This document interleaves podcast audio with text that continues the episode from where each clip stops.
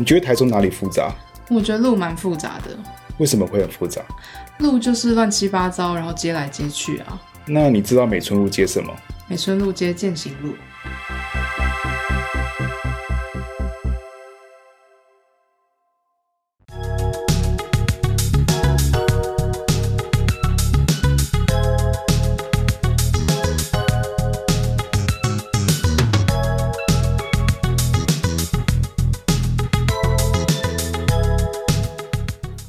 在第一集 podcast 的时候有聊到沙发的事情，嗯哼，拔了料，就是我们有很多很多家具是从我们公寓对面的一个街角，很多人在那里放一些废弃家具。对啊，很多人听到我们的家具之后，就开始问我说，怎么会找到这么多有故事的椅子啊？这也还蛮很有趣怪，因为不是每个社区都有一个角落会放废弃家具。我们刚好注意到这样老旧老旧社区，嗯，我觉得还蛮嗯棒的。对啊，然后沙发的故事上是有一个没有讲到，是那个 rocking chair 那个摇椅。它就是一个摇摇椅。那这个摇椅其实是呃，很像一个奶奶会坐的那种摇椅。对，然后我我要讲这件事情是，我录完这个 pod 上次那个第一集的 podcast 结束之后，隔天有一个朋友来找我，这样我们没有群聚，我先讲没有，是没有，就我们还是很安全的，就是做该做的手程序我们都有做到，嗯呃，然后总之他来找我，然后他带了一个呃人，然后这个人我就一开始看到他的时候，我觉得他就是一个普通人，因为他在讲电话，嗯，看起来很真的很像补习班老师，然后他确实也是一个补习班老师，OK，一个一个女生这样子，我觉得不是就是很正常的人，我也不会想跟他社交，因为你应该知道我我不想社交的样子。嗯。那那天我就是不想跟他社交，可，OK，是他一进到我们的公寓的时候，她就立刻感觉到一些，我立刻感觉到有些不一样的地方。第一个，她我现在有些性别刻板印象，但是不是我造成的，是我周围很多女性都这么做。第一个，女生不喝冰水，台湾；然后再第二个是女生不吃米饭。你说的那些女生生包含我吗？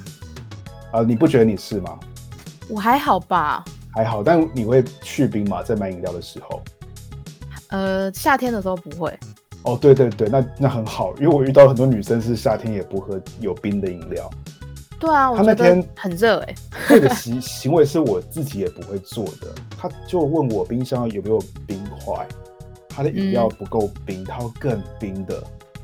嗯然后觉得哎、诶有人这样问我，第一次遇到，因为他他是台湾人，因为台湾人不喝这么冰的东西。那、第二个要吃米饭这件事情，就是他会要白饭，这个也让我很惊讶，而且还吃了不少白饭。嗯，哦哎、我觉得你铺陈了好多它的不一样，那它到底是哪里不一样？他感觉到一些呃，我们房子里面有住着别的灵体，哦，所以我们直接村路街践行路就会变成《聊斋志异》嘛？对 对，还蛮其实蛮惬意的啊，对吧、天哪！嗯，好的待会请请，嗯，好的，待会请帮我们的听众就是稍微收精一下。呀、好的总之呢，嗯，好哦，OK OK，呀，我要讲一下好了，然后就是那个嗯 rocking chair，、就是他发现的那个有灵体的附身的东西，那个摇椅。嗯然后我我其实要讲摇椅这摇椅我怎么捡来的，大概是我我们蝶狗前一任的那个室友，他在 break down 之后，我们又回来这里了。All right，、他 break down 之后，我就觉得那个房间有什么东西需要被弥补。我常常经过那个摇椅，觉得有种感觉，就是好像我得拿它，因为它也不错，长满嗯灰尘。可是我就是就觉得我们家里就少了个摇椅，OK，我们没有院子哦，我们住公寓这样，可是我就觉得我们需要它，所以我就把它带回家来了。好，跟我先跟他 check 好几天，对过眼神，好几天我才把它带上楼。嗯第嗯一件事情就是洗它，，OK，然后洗它的时候发生一件很奇怪的事情。洗之前我已经用抹布擦过一遍了，先把灰尘擦拭过一遍，抹布当然是非常乌黑，嗯。然后就是也擦几遍之后，我才带去我的浴室洗，冲它怎么冲都没有用，嗯那个灰尘是从从缝隙里面开始冒，开始长，然后变成黑色的水流向那个排水沟这样子，然后洗了好几次都是一样的状态，我几乎是放弃了，我就把它放在客厅，然后拿电扇吹它，把它吹干。然后我在进行同样的工作，一样是在很晚的时间，然后就去洗它洗它，就是洗怎么洗都洗不干净。所以他就被我尽力的洗到干净的状态。嗯，很奇怪，可能是它本来就已经缝隙卡的灰尘，也许这原因。我我倾向于相信这个原因。嗯那那个女生就来我们家那个女生，她就是直接说，那个摇椅上有一个爷爷，他是、嗯他是老兵，一个内战时期的老兵，国共内战时期的老兵。对他非常的孤单，需要有人跟他聊天。嗯，而且他是孤独死的。哦，那这个是我觉得我听到的时候，我觉得很难过，因为我们都有可能会面临这样的结局在我们的生命之中。嗯嗯嗯，就你同辈人都过孤单的世，终老。对，同同辈的人都已经过世，你的朋友、你的伴侣全部都走了。懂你在想什么的人都不见了。嗯，后来跟你接触的都是要做田野调查的年轻人。好像是哎、我现在想到这里觉得蛮难过。然后他这个就是个老兵啊，内战时期老兵。嗯然后反正我最近也在经历一个很不好的生活状态，我自己觉得在感情上面。嗯他就说你要勇敢爱。那个老人透过那女生讲的，嗯，这就是他怎么把到他的妻子的方法。哦，哇哦！所以你听了一个爷爷说了一个故事，但是是透过第三方的平台，有点像 Line Pay 或是交支付宝这样。我觉得很像。嗯，为什么是透过这个平台？那不是像 podcast 吗？有点像哎、因为你要对观众，就是像哎、像你们就是要好好勇敢爱这样，就是对观众讲，不是吧？对对对，就是总会有一个人他接收到这个频率，然后接收到这个 message，就是某一个讯息就这样被传达到最需要听到他的人的耳中，对，反正这是我们录完第一集 podcast 之后发生的发生的事事情。对，我觉得蛮蛮好的，因为我我觉得我知道有这样的一个能量在我们房子里面是、嗯，是一件很其实我觉得还蛮浪漫的耶。嗯，是很幸福、很浪漫的事情。然后我也希望嗯他那能量还在，就是那个老兵的能量，我能够做就是我们能够做的啦，就是陪伴他，去嗯，擦拭他。或许真的去好好的摸摸那把摇椅，然后好好的去擦拭它、整理它，让他知道说他跟他就是最后的日子不一样，因为他现在生活里是有其他的人可以，嗯，这样讲也有点奇怪，但是会觉得他不是孤单的吧？对啊，嗯，然后那天蛮好的。对，那天也也蛮有趣的是，我们嗯，我们不是只吃了白饭，我们还吃了一间很有名的烤鸭店，就不说就在美村路上，不能讲，你讲出来大家都知道哪一间，我就变叶配，因为哦对好吧好吧一间啊，真是不好意思，但其实有是就是两间啦嗯嗯。一间靠南区，一间在就是西区一样。好的，好，反正就很有名的那一间，你就买了那间的烤鸭，那是我第一次吃嗯烤烤鸭，我不知道为什么我第一次吃，认，OK。真吃烤鸭，以前都是跟大家 share，所以我没有认真去吃，我就顶多我后来也吃到回锅了，真的是非常好吃。对他们那天其实没有吃太多烤鸭，所以我就、嗯后来我就放在冰箱里面，然后我们两个雷六跟我就是一起这样吃。呀，哦，好，反正我我觉我觉得我吃到一个非常恐怖的东西，我我其实我不知道那是什么，你应该永生难忘吧？妈呀，对我有 po 在我的 Instagram 味道超，重的。对，好，高博吃呃到鸭屁屁了，我要先帮他讲。Oh my god！沉沉默一下他吃，到鸭屁屁之后，就是呃，真的会很想要马上去刷牙，然后喝掉整罐漱口水那种感觉，因为它的味道真的很让人印象深刻。因为鸡屁股是已经味道很强烈了，对不对？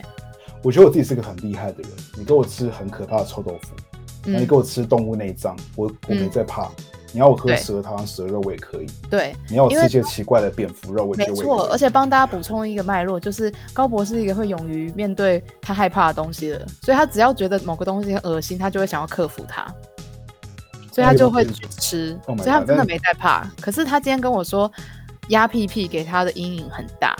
今年我二十九岁，OK，这二十九年好，我们我们听到了，在这个星球上，没有遇过这么可怕的食物，它会让我三天都忘不了。那鸭屁股味道，我现在还没办法用文字或语言描述它。你要如此，郑重的跟大家说，你真的永生难忘的这件事。噩梦。天哪我，po 在 Instagram 上，有人问我说：“那你敢吃鸡屁股吗？”我敢，他敢吃哎、我吃过鸡屁股，我觉得还好。可鸭屁股真的是我，我以为它吃起来像鸡屁股，我错了。嗯，好，首先它的大小比鸡屁股大三倍，对，其实蛮可爱的，那想那个感觉，它是蛮可爱嗯的。，他就想象一只唐老鸭，然后在那边晃屁股，然后这边 因为我我我的我现在在书桌旁边，然后我我的书桌旁边有一只鸭子，它是没有 没有穿裤子的鸭子，是我给他的唐唐老鸭。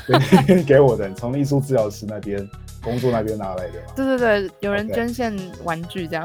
呀呀，然后现在在我的旁边，我我一直拍他屁股了，所以我对鸭屁股其实是有情感的，对，嗯有情感。想到这个脉络真的很好笑。人类屁股也没那么臭啊，为什么鸭子屁股可以这么臭？呃，可能是因为人类屁股会定时洗吧，yeah. 如果它有保持良好卫生习惯的话。可是鸭子屁股不知道它大概大了一辈子的便都没有洗耶。我不晓得是不是这原因，我、嗯，我我也不晓得，我也不晓得。可能有有一些什么内分泌的什么腺在里面，我也不晓得。哦，有可能，有可能，就是你吃到一些腺体，或者是里面本来就有一些就是很不知道的东西。嗯，我现在也觉得可以去研究一下那是什么味道。天哪，我我很期待你可以用文字把它形容出来，或者是找到可以形容东西的。它是一个我我我真的发誓我不会再吃第二次的东西。哈哈哈，太好笑。呃，好像很难很少发生在我身上，可以我可以说这是我第一次发生这样的事情，哦，好几乎是第一次，嗯根本就第一次。呀呀。哦，对，我现在想起来是很恐怖，那个屁股味道。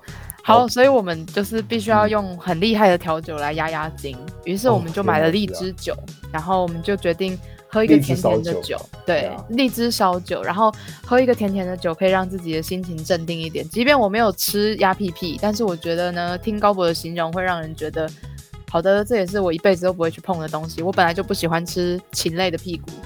我可能得让观众知道为什么你后来吃完那些鸭肉。可是我觉得就很好吃啊，但对我也喜欢，by the way。好哦，对对对对对，我想说，我嗯想说，就是因为其实啃那个，就是每次吃烤鸭的时候，都会他帮你炒一盘，就是很像下酒菜一样，他会炒那个很像三杯，然后就很香的那种。呃，炒鸭肉，然后通常是他把肉片掉之后会带骨的那种鸭肉，然后我觉得我们南部小孩非常会啃那种带肉的骨头，或者是带骨头的不是南部。小孩，这这种东西全台湾都有，可能全中国都有。你说这种人是这种东西是这种人吗？这种食物啦，哦不是，我是说会啃会啃肉，会啊，对啊。中国，人也会啊，好吧，嗯对啊，就应该什么意思？不是走南部人，所以可能好啦。纯粹我我自己不吃而已，你不能就觉得是所有北部人都不哦，吃、啊。好吧，可是我觉得真的还蛮蛮开心的诶，可以啃我那个。我家里的人也会啃骨头，但 OK，我我一直不能理解他们为什么要啃骨头。嗯他们嗯，说那骨髓有营养，或什么？我都觉得是 bullshit。哦，我爸超会的，你应该跟他辩论一下，因为他超喜欢把整只鱼吃下去，然后就剩下一点渣渣吐出来，Why？因为他觉得。哎，这认真哦，他很认真的跟我说过，全只鱼的滋味都在那个骨头跟骨髓里面我。知道有人在做鱼的料理的时候会用骨头去炒什么，或对啊要、要的是它那个精精华的感觉吧？是吗？某一种味道嗯，。好像是，就好像人家熬高汤的时候就会丢一些牛骨、鸡骨进去啊，呃，对吧？所以证实了，其实很多的精华都在骨头里面。那我无法品尝。但啊、回到鸭子，我觉得那鸭子骨头我真的觉得我还好。第一个阴影是我我真的因为鸡屁股，我再也不敢吃那一锅鸭肉。然后第二哦，个、对啊，真的阴影很大。他现在想到鸭肉的味道，就会联我想到鸭皮皮骨头。骨头本身我也没什么太多兴趣。OK，嗯，好吧，反正就是好吃的鸭肉，就是由我来收尾了。那你觉得吃这种鸭鸭皮跟鸭肉，英文有个词什么呃 skinny or bony 是吗？skinny and bony 还是 bony？那是在形容人的身材，谢谢。对你你就喜欢这种东西嘛好吧，那因为我的身材不是这样子，所以 就？Oh my god！Body politics，所以我们要注意 Yeah, 这件事情。speaking of body politics，我觉得我们就很自然而然带到身体意向，然后就要跟大家说，这个月是六月，然后六月有一件很重要的事情，你知道这个月份是什么月份吗？这个月份是春天的第二个最后一个不，是明明就第一个梅雨夏天季夏天夏天第一个季节，好现在现在在我们讲话的这几天 天呢，就是呃台中正在下着大雨，就是梅雨季的一波，就是大雨。我们很需要啦。终于来到来到了我们身边，对，嗯然后但是不止，就六月其实它还有另外一个在国际上的意义，它就是、呃 Pride 雨 Month，后雨后出现的雨后春笋吗？春笋之月嘛。春笋月，好难念长，你知道春笋长得像什么吗？春笋长得像鸭屁股。靠，So no, 是 right？非常，我以后就是会把这两样东西连接在一起了。好的，非常输入完毕。好，那那那你要不要讲？我我其实不知道那个叫什么，是国际什么骄傲月吗？还是它是怎么翻成中文的结果就是骄傲月吧，我们就叫骄傲月月好了。？OK，好，其实它是在国际上为了欢庆 LGBTQ 族群，就是设立的一整个月份，所以它就是为了要纪念跟荣耀，就是多元。呃的文化跟多元性别的理念，所以就整整个六月在全世界的各地会举办就是同志大游行。，Yeah。嗯对这个月份我，我有些话想说。嗯，呀，这个月份，这个这个骄傲月，我 OK 呃我们刚刚上一集有在讨论，像上一前一集吧，我们在讨论公车的事情嘛。嗯然后我们知道，呃，搭乘公车或是各种大众交通运输，我们会遇到很多身体上的困难，没错，例如司机是不尊重不同的身体这件事情。嗯他是不会遇到有人上车，他会检，他会他就让他直接开走了，或者说他完全不在意你是不是有肾脏的问题。，嗯呀，嗯这个意识是很低的。是我觉得台湾是个很棒的国家，因为第一个我们在我们对于性别已经开始有蛮多不同的认识，这个是我觉嗯，得而且同婚也也过关了，合法了。对，嗯这是很重要的事情。那我觉得我们还差一个很重要的东西，是我们要意识到不同的身体。嗯，说这个对我们来说，我们还有一条很长的路要走。没错。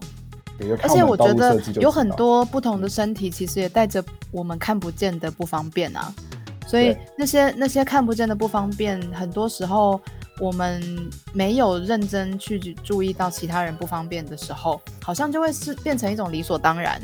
然后这个理所当然就会让你，嗯、对环境基本上是没有觉察的，所以也不会去尊重别人的需要。那当然，到最后别人也不会来尊重你的需要，大家就可能会用一种很冷漠的方式过着日子。可是我觉得我和高博，嗯，蛮一致的去认为说，我们对身边的环境如果能够有多一点的观察或者是尊重，那其实我觉得这个善意最终是会回归到我们自己身上的耶。虽然上集我有说，就是我被连环公车撞得很惨，可是我觉得我还是很认同这件事。没听上级的人听到这都会被你吓到哎、你被连环公车撞的很惨是？好，那我再补充一下，我没有事，我只是肋骨有一点裂缝，谢谢。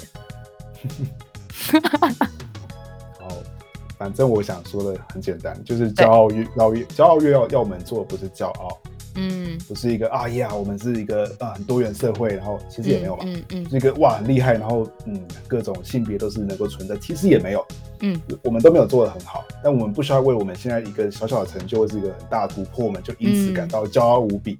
没错这不，是 pride 的意义，pride 的意义还要很大，是要我们去注意到不同族群的存在，去意识到他们。嗯。所以就是尊重不同，Yeah，，you respect difference，就是嗯和自己不一样的人，你能如何去看见他们，并且理解他们？呀、我觉得我们可以从我们两个做做起，以及我们的听众做起。这件事情听起来好像我们已经学很久，但其实它还是有很多可以继续做的空间。嗯，没错没错。而且嗯如果大家想知道真的可以做点什么事，我觉得，嗯，每天都可以就是做一件你平常在生活里面不会做的事，或是看一些平常不会看的东西。我觉得这样就已经很不错了。抖音算吗？也算啊，因为你会看到跟你自己不同世代的人，因为我们已经是对，这就是我觉得骄傲月他想要讲的，其实不是只有性别，我觉得他嗯真的想要讲的就是和自己不一样的人，然后就像你说的，我们到底是怎么样去尊重这些和自己不同的方式。所以抖音当然也算啊，因为你会知道现在更年轻的世代他们在流行什么，什么东西会让他们很开心，然后虽然这是很白痴的，或者是我们会觉得很好笑，你其实带入你？的先入为主的感觉。对对对，就是真的太容易带入自己先入为主的感觉。但是因为呃，我有我自己身为艺术治疗师，有在和青少年工作，啊所以我其实是真的需要了解他们在抖音上看什么，然后我真的会有个案和我分享他们生活里面最让他们觉得充满灵感的影片，就是一个我觉得天哪，这种影片你也要看的抖音影片，可是他得到非常多的快乐耶。所以对啊，这个很特殊欸。这个到底要怎么说呢？我就觉得其实我因为他的他的视角或者是他的眼光，我学到了另外一种看世界的方式，然后我觉得非常的让我感到谦卑，就是我今天真的学到了另外一个人他看待世界的方式跟我如此不同，可是我在陪伴着他，好，就我们就用一个活动结束，我觉得还蛮重要的。嗯。呃，我们两个今天回去都试着就是录一段抖音看看。哇哦，呀，喂喂喂，还没讲完，就是 可是好。我觉得我们看不懂的原因，我不知道你看不看得懂。我必须承认，我下载抖音之后我没有看懂过，我我我连抖音都没有在我手机里，我只有下载过，然后又把它删掉，哎，怎么办？这你下载过吧？这我们都试过了，你知道吗？在我的云端上，对，就是重点是我下载过，I tried，OK，、好 Yeah 重点来了。我觉得我在想，我们不了解的原因，嗯，可能就是因为我们没有在抖音上创作过。哦，如果我们真的实际创作过一一支两支影片，也许十支，也许我们就能理解那个快乐是什么。嗯，嗯，好，那我跟高博在今天的节目录完之后，我们就会来尝试用抖音来创作。你的声音在颤抖。没错，被你发现了，OK，好厉害好，连这样都捕捉得到。好了，那我们就就说晚安。好的，大家晚安，，Happy Pride。安。